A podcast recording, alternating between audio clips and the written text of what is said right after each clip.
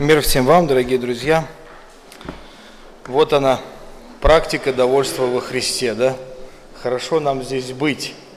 И, и практика тут, и все, и довольство. Господь радует, сердце наполняет чудесным пением. Через это пение сердце ликует в поклонении Господу.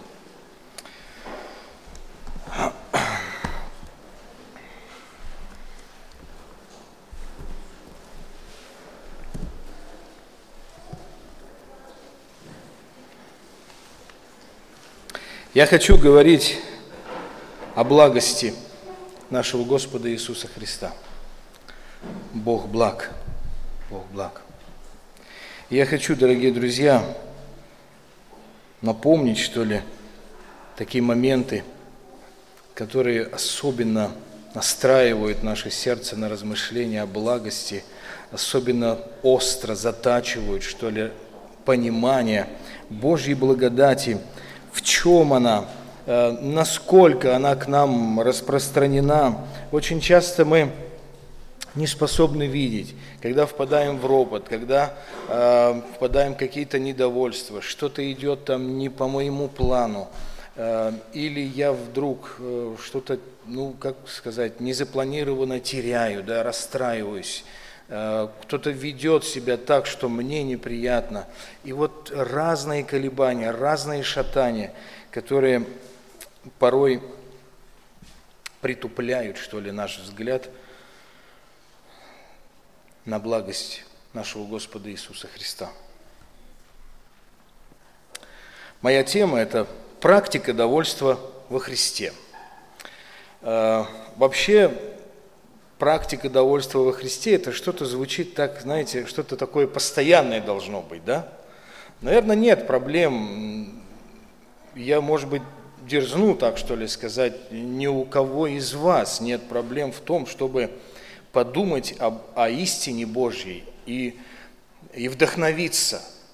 Наверное, нет проблем в том, чтобы подумать о том, что жизнь моя должна, соответственно, истине в чем-то поменяться – так, да? Вы сейчас со мной? Вот. Жизнь должна поменяться. Э, знаете, наверное, вы так же, как и я, предпринимали э, несколько попыток что-то поменять. Но, наверное, так же, как и я, где-то останавливалось э, эти желания, где-то не, не становились практикой, не становились постоянством. Сколько хороших мыслей, сколько хороших истин, которые сильно потрясали душу, но остались где-то. Потом забылись. Нет проблем в том, чтобы услышать Писание, э, чтобы услышать истину. Господь дал такую благодать, открыл сердце наше, мы слышим, восторгаемся – нет проблемы в том, чтобы э, возжелать и возрадоваться этой истине. Нет проблемы в том, чтобы даже где-то исполнить. Но всегда остается та же самая проблема, чтобы сделать ее постоянной практикой в своей жизни. Я печалюсь об этом. Я быстро забываю. Я просто туп. Я ленив. Я суетен. Я греховен. И среди всего этого растворяется очень много Божьих истин, Божьей милости.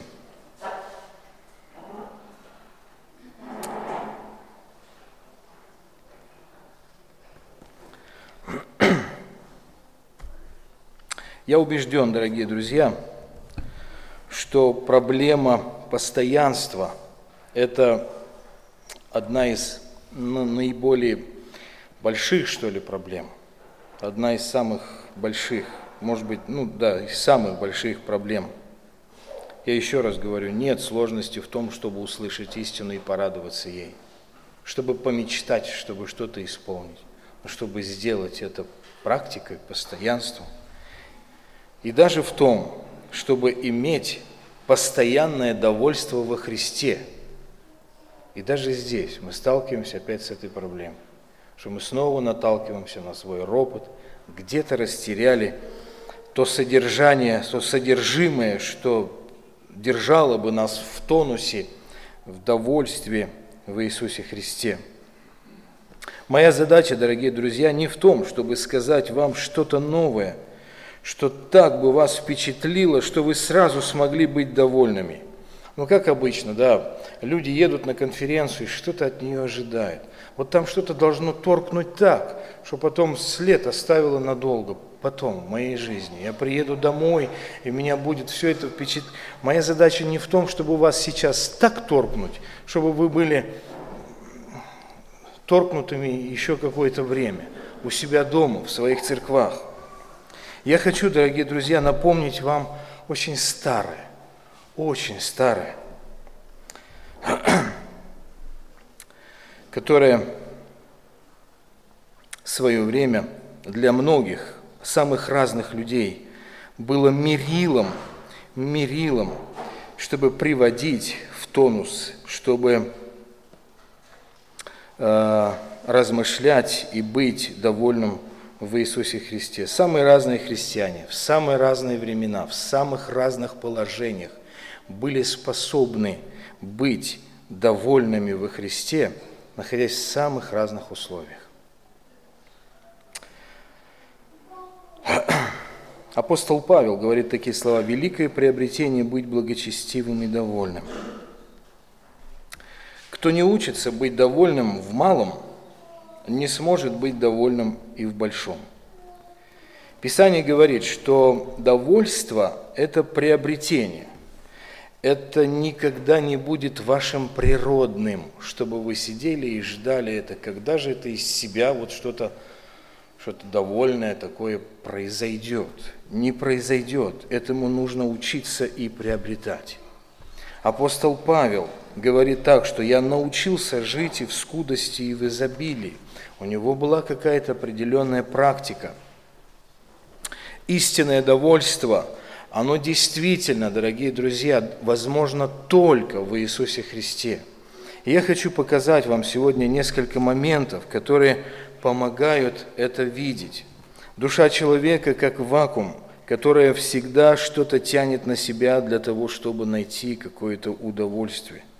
Но правда в том, что только Христос может насытить вашу душу. Чем бы вы ни пытались себя удовлетворять, как бы ни пытались себя порадовать и найти в чем-то успокоение, оно возможно только в Иисусе Христе. К сожалению, люди заняты эти, этой погоней за удовольствием, тратят для этого множество денег, времени, сил, зарабатывают огромное количество денег, чтобы минут за пять или там за короткое время их потратить, и только для того, чтобы найти удовольствие своей душе. Но это не дает никакого эффекта. Оно снова и снова, снова жажда, снова надо, и все это просто в трубу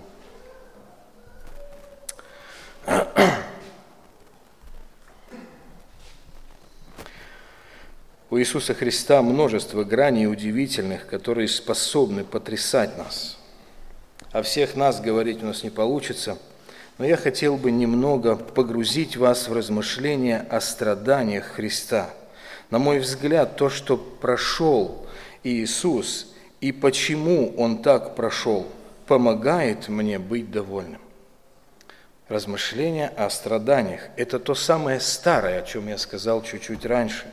То самое старое, что помогает мне быть довольным. Итак, страдания Иисуса Христа. Мы прочитаем с вами короткий текст, который не открывает всей такой полноты и картинки, что ли, о страданиях Иисуса Христа, но дает определенный э, а, хронологию событий в страданиях Иисуса Христа. Иоанна, 19 глава, 17-18 стих. «И неся крест свой, он вышел на место, называемое Лобное, по-еврейски Голгофа.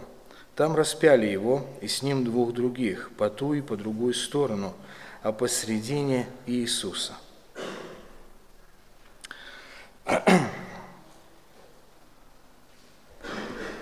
Я еще раз скажу, что, ну, конечно, сам этот текст, он не, не дает красок, да? Он очень такой вот э, сухой, достаточно для того, чтобы как-то впечатлить, что ли, читателей или размышляющих о страданиях Иисуса Христа, но сообщает нам хронологию.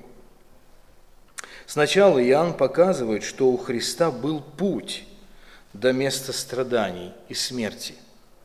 Путь. Мы поговорим о трех, э, о трех этапах, что ли, страданий Иисуса Христа. Это путь Христа к смерти, распятие Христа или жестокость распятия Христа и позор Христа.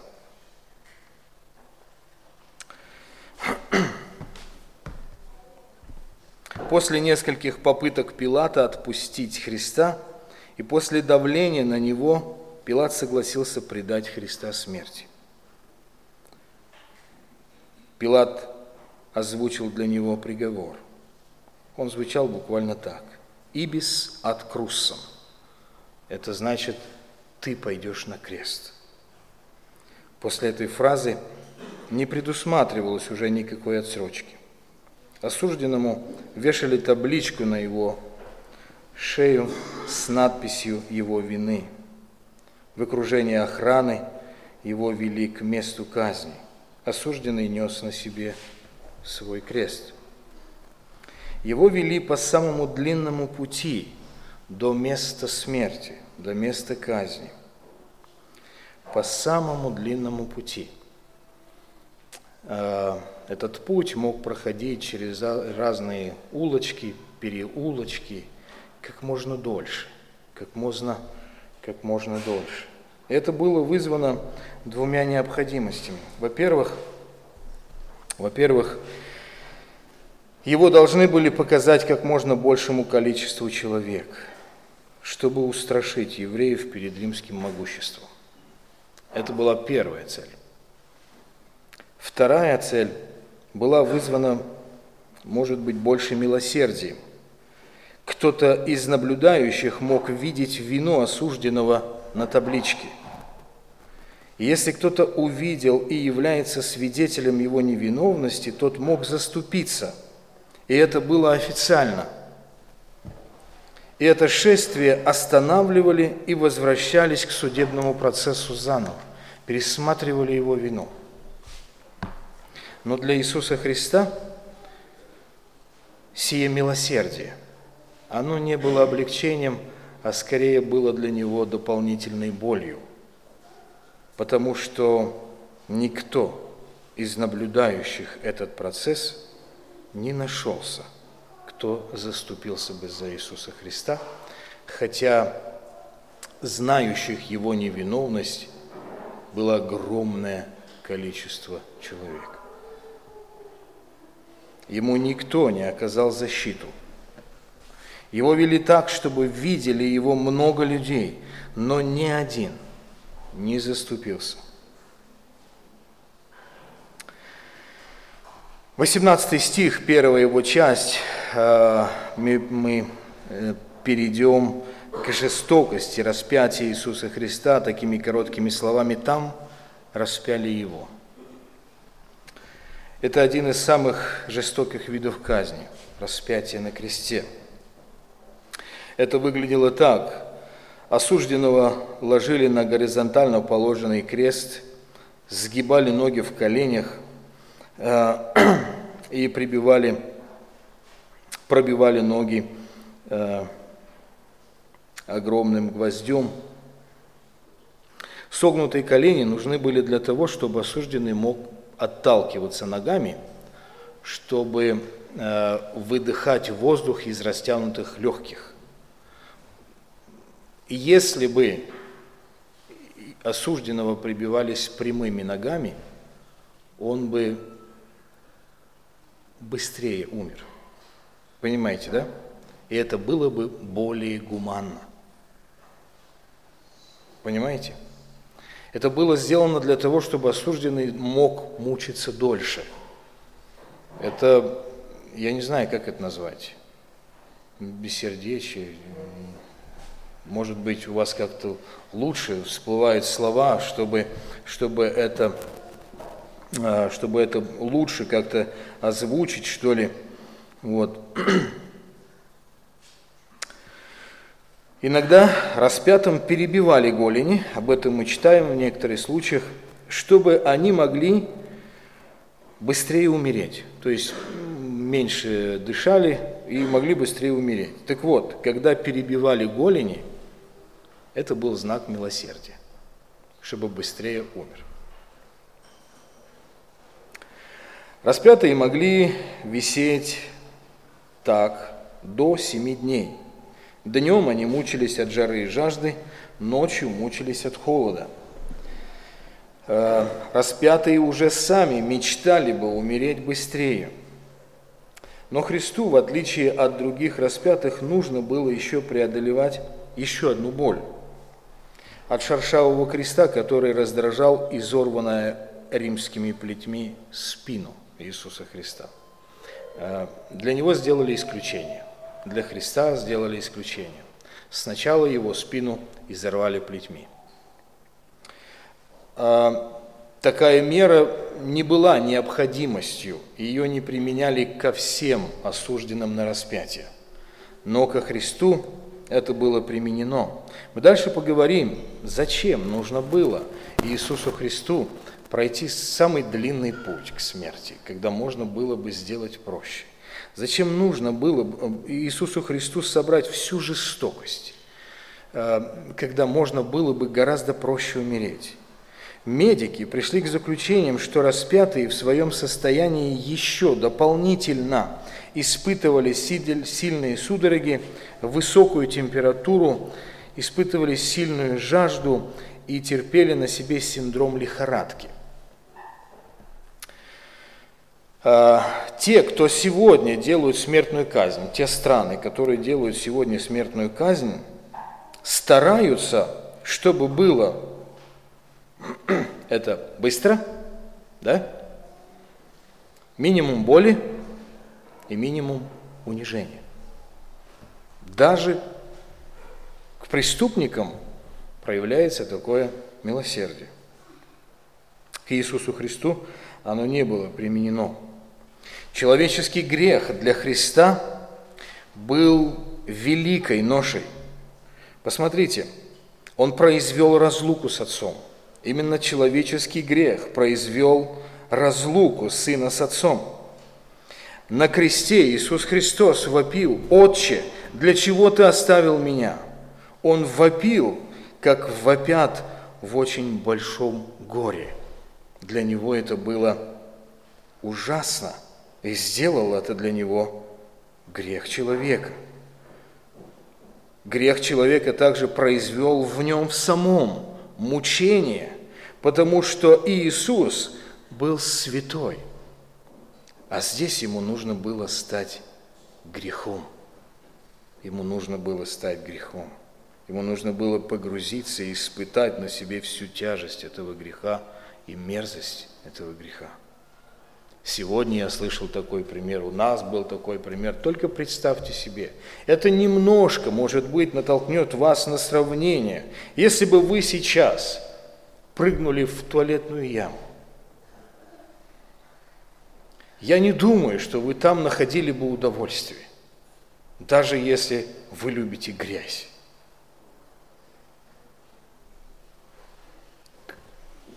У нас был случай, девчонка одна уронила в туалет телефон. Нечаянно, конечно. Не потому, что она хотела туда нырять потом. Ну, ну так случилось. Так случилось. Я видел лица, которые доставали его оттуда. Вы можете себе представить, да? Иисусу Христу нужно было на себе испытать всю мерзость греха, когда Он его ненавидел. Ненавидел. Он должен был стать грехом и для него это было мучением. Грех также произвел в нем великое сострадание, и это тоже тяжесть. Иисус Христос, вися на кресте, молил Отца, «Отче, прости им, ибо не ведают, что творят». Он переживал за грехи человеков.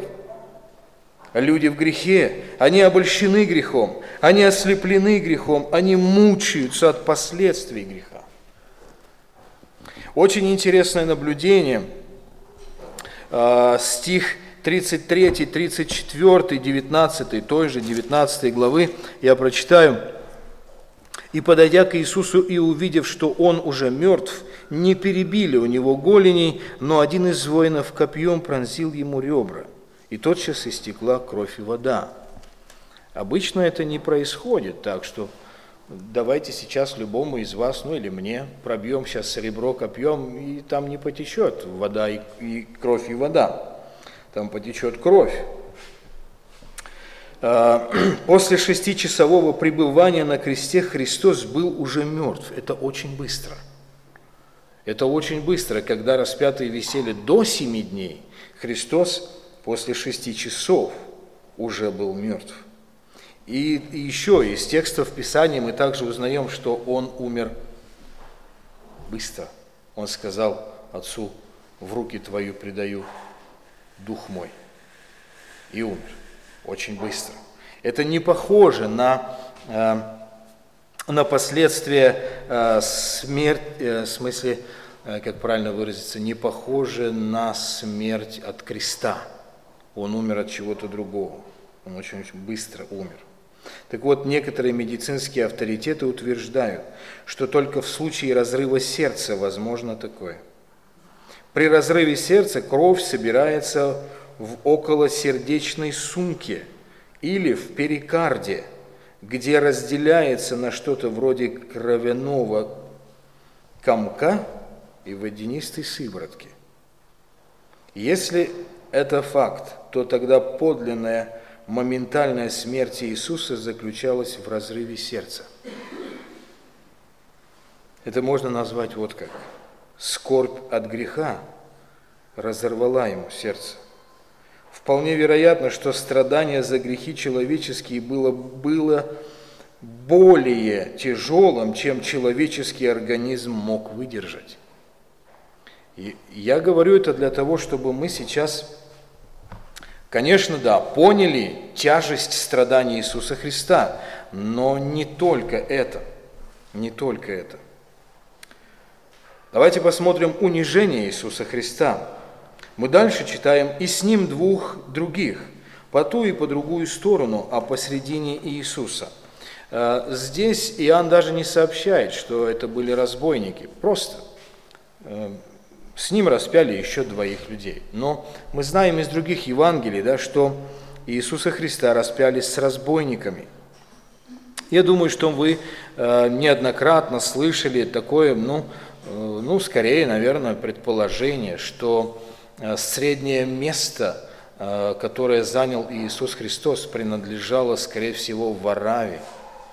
И оно больше свидетельствовало, что ли, о том, что Варава был более, более злостным, что ли, или был предводителем этих бандитов. Это было величайшее унижение – вывешивать человека на обозрев всем.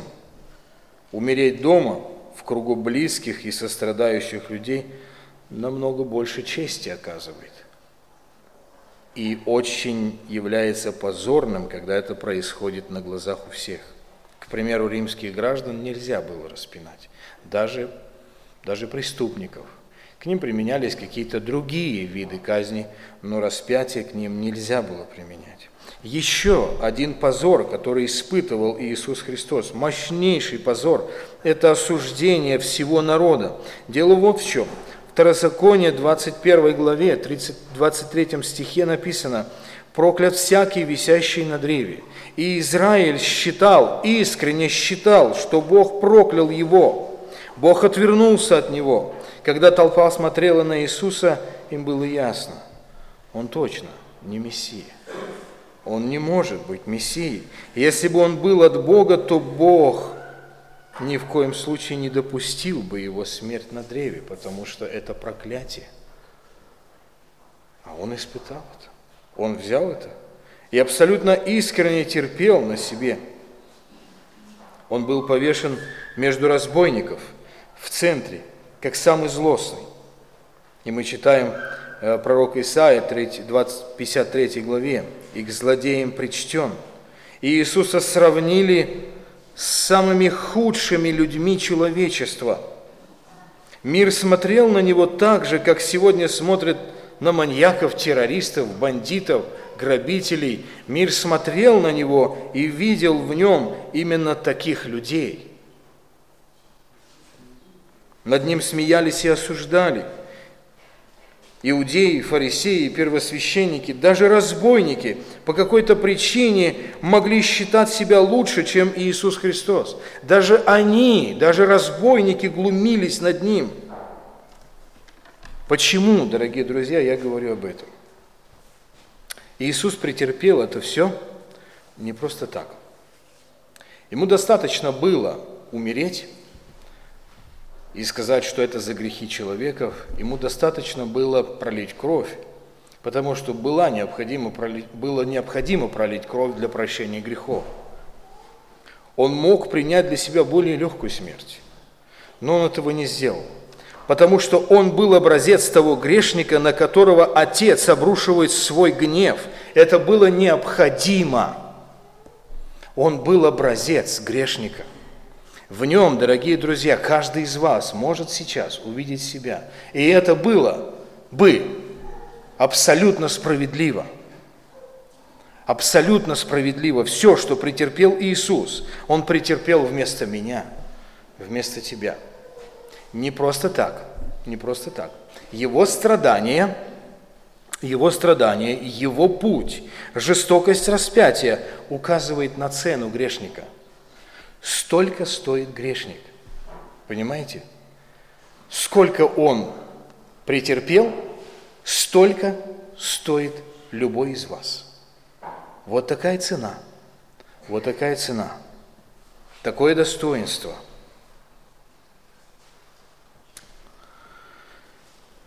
В этот момент он стал в глазах Отца такой же, как любой грешник. Все, что терпел Иисус, справедливо ко всем нам и каждому из вас в отдельности, но не к Нему, справедливо к нам. Смотрите на Христа и видите там себя, и все, что с Ним происходило, справедливо к тебе. И, и цена наша – не меняется даже после нашего возрождения. Мы столько же стоим сами по себе, мы столько же стоим, сколько и до возрождения. Без Иисуса Христа у нас нет цены. Ты достоин только того, чтобы долго идти к мучительной смерти.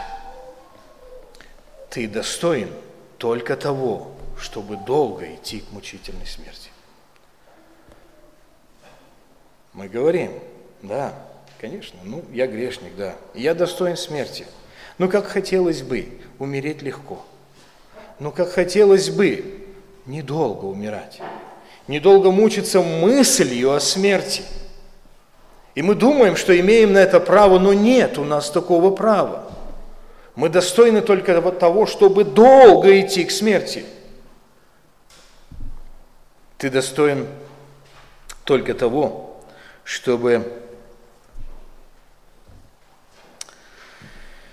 перед тобой прошли все лица твоего города, и ни один не захотел избавить тебя от мучительной смерти. Ты достоин только того, чтобы никто из огромного количества людей не проявил к тебе сострадания и не попытался тебя защитить. Это твоя цена. Это наша цена. Мы столько стоим. Мы столько стоим. А ты мечтаешь о пути к смерти недолго. И ты уверен, что заслужил сострадания хотя бы немного. Ты достоин только самой мучительной смерти. Ты достоин стать одним целым с самыми ужасными людьми человечества. Ты достоин получить от Бога только проклятие. Ты достоин в самое ужасное время, во время скорби, только насмешки. А как хочется, когда нам тяжело, чтобы кто-нибудь пожалел, да? Посострадал. И если вдруг кто-то из близких – когда-нибудь не смог тебе, не сказал тебе доброго слова во время тяжкое, что появляется в душе? Осадок, да? Осадок. Да ты доброго слова мне не сказал, а мне тяжело было. А в общем-то, ты не стоишь столько, чтобы тебе дать это доброе слово.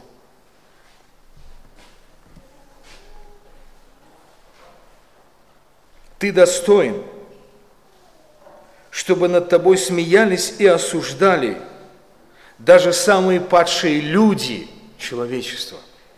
Ты думаешь, что ты не, не хуже всех. Ой, в смысле, не самый худший, вот. Ты думаешь, что ты не самый худший, но ты достоин, чтобы тебя осуждали и смеялись самые худшие люди человечества. Это такая цена. А ты мечтаешь, что хоть я и грешник, но умереть бы как-нибудь гуманно, без боли и быстро.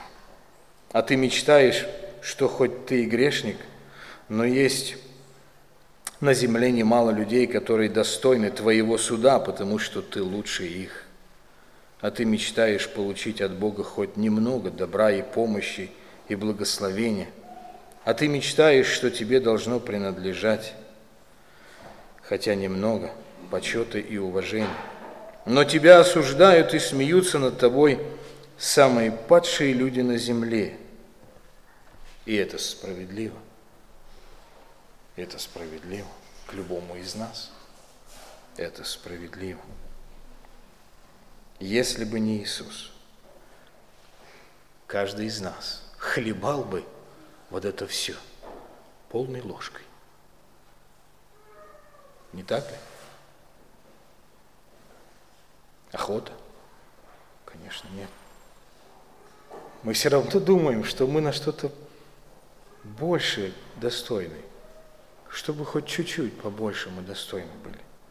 Но Иисус Христос показывает этим путем, характеристиками, что ли, этого пути, Он показывает цену грешника, кого Он представляет сейчас там. И на него по-настоящему обрушивается гнев Божий. Он должен был точно так же обрушиться на каждого из нас. Я не буду читать всю 53 главу, я думал прочитать 53 главу пророка Исаия. Иисус Христос просто приобрел для нас другую судьбу, абсолютно незаслуженно. Правы были евреи, когда смеялись над Христом, когда они считали, что Отец проклял его. Они были правы, это было абсолютно искренно.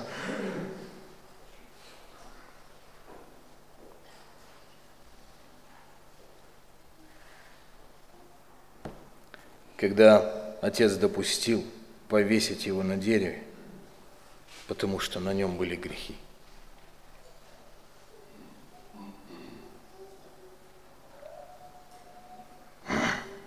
И это справедливо, дорогие друзья, когда там был бы я.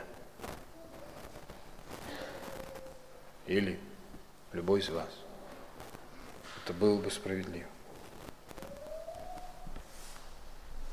По сути, Иисус стал твоей жизнью. Иисус стал твоим малейшим благом. Вот все, что может быть хотя бы чуть-чуть лучше, чем та цена грешника, да? Вот все, что может быть хотя бы чуть-чуть лучше, дорогие друзья, это благодать Божья к вам. Сколько повода у вас для довольства? Сколько? И все это во Христе, только в Нем. Вся жизнь. У меня бьется сердце, я дышу. Мне есть что покушать, есть что одеть вся жизнь. Я не говорю уже сейчас о надежде вечной жизни.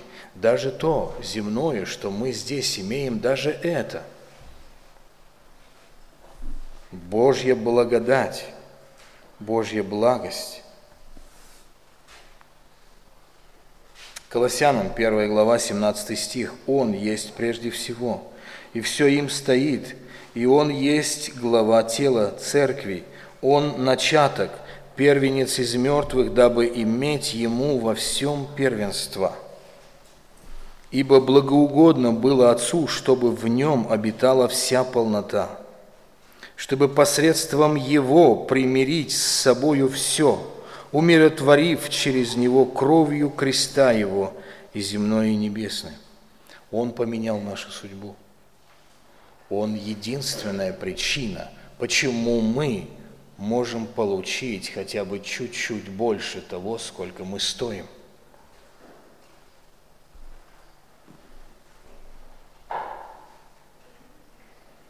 Все доброе, что напоминает нам жизнь, это дар от Господа. Вы этого недостойны, а то, что вы есть – это благодарность Иисусу Христу.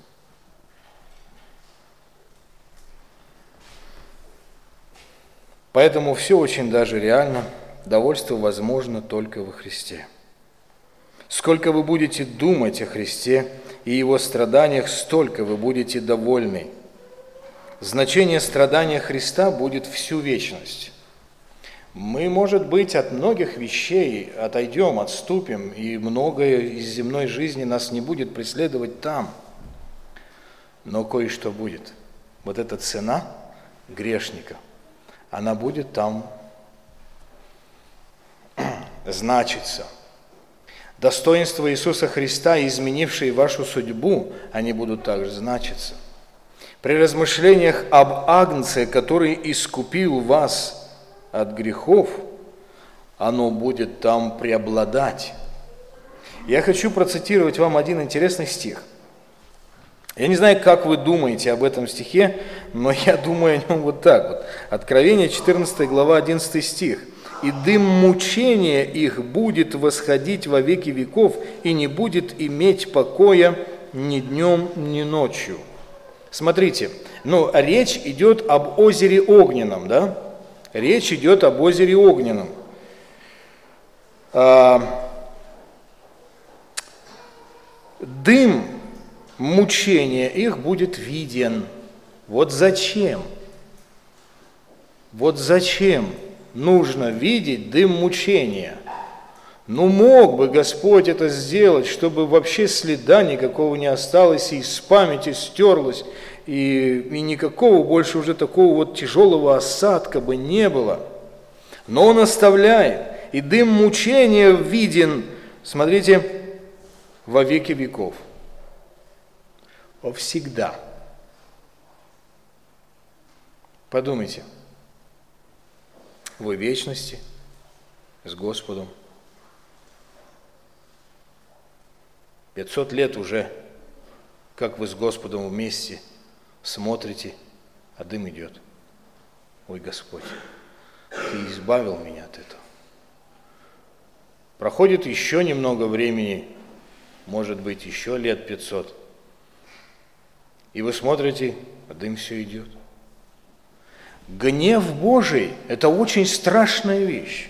Очень страшная. Я не помню сейчас, какой текст мы читали, как-то с детьми читали из пророка Иеремии, когда Э, Господь говорит суды там разным народам, и вот он говорит, меч Господень вышел для того, чтобы поражать. И пророк Иеремия говорит, уже хватит, Господи, меч Господень, возвратись уже в ножны, уже хватит. Но говорит, что мои слова? Слово Господне вышло. Представляете? Уже сердце человека уже сжалилось и говорит, Господь, уже уже яви милость, уже яви какое-то добро, уже останови вот это наказание для людей. Но, но Господнее Слово вышло. О чем это говорит? Когда Господь гневается, вы его не уговорите сжалиться. Его гнев – это очень страшная вещь. Очень страшная вещь. И люди в вечности очень прекрасно это осознают, когда никогда, ни днем, ни ночью не будет жалости, не будет, уст... не будет отдыха от этого мучения. И когда вы это осознаете, Когда вы видите этот дым или дымок, я не знаю, у вас всегда есть повод об этом помнить. Об этом помнить от чего Господь избавил. Мы сейчас говорим о том, что Бог изменил нашу судьбу, и в вечности это не прекратится. Размышления о Христе, размышления о Его страданиях, дорогие братья и сестры, очень и очень хорошо наталкивают нас на необходимость, не то что даже, как бы сказать, э, наталкивают на необходимость, просто делают нас довольными во Христе просто размышляя. Послание к евреям мы читаем такие слова, что подумайте о претерпевшем над собой такое поругание, чтобы вам не изнемочь, не ослабеть и не изнемочь душами вашими. Страдания Иисуса Христа – это колоссальная сила.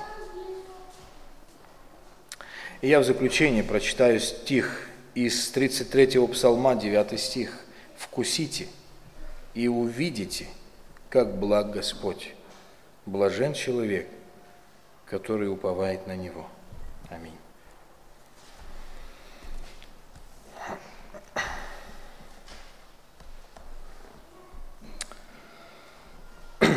Дорогие друзья, давайте мы помолимся. Сколько, сколько вы видите благости, благости Божией в своей жизни?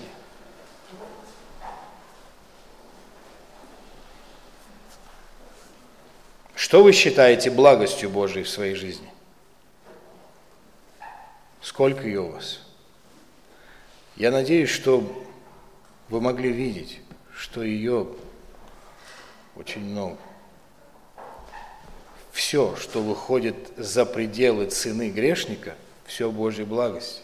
Подумайте об этом и давайте помолимся, поблагодарим нашего Господа.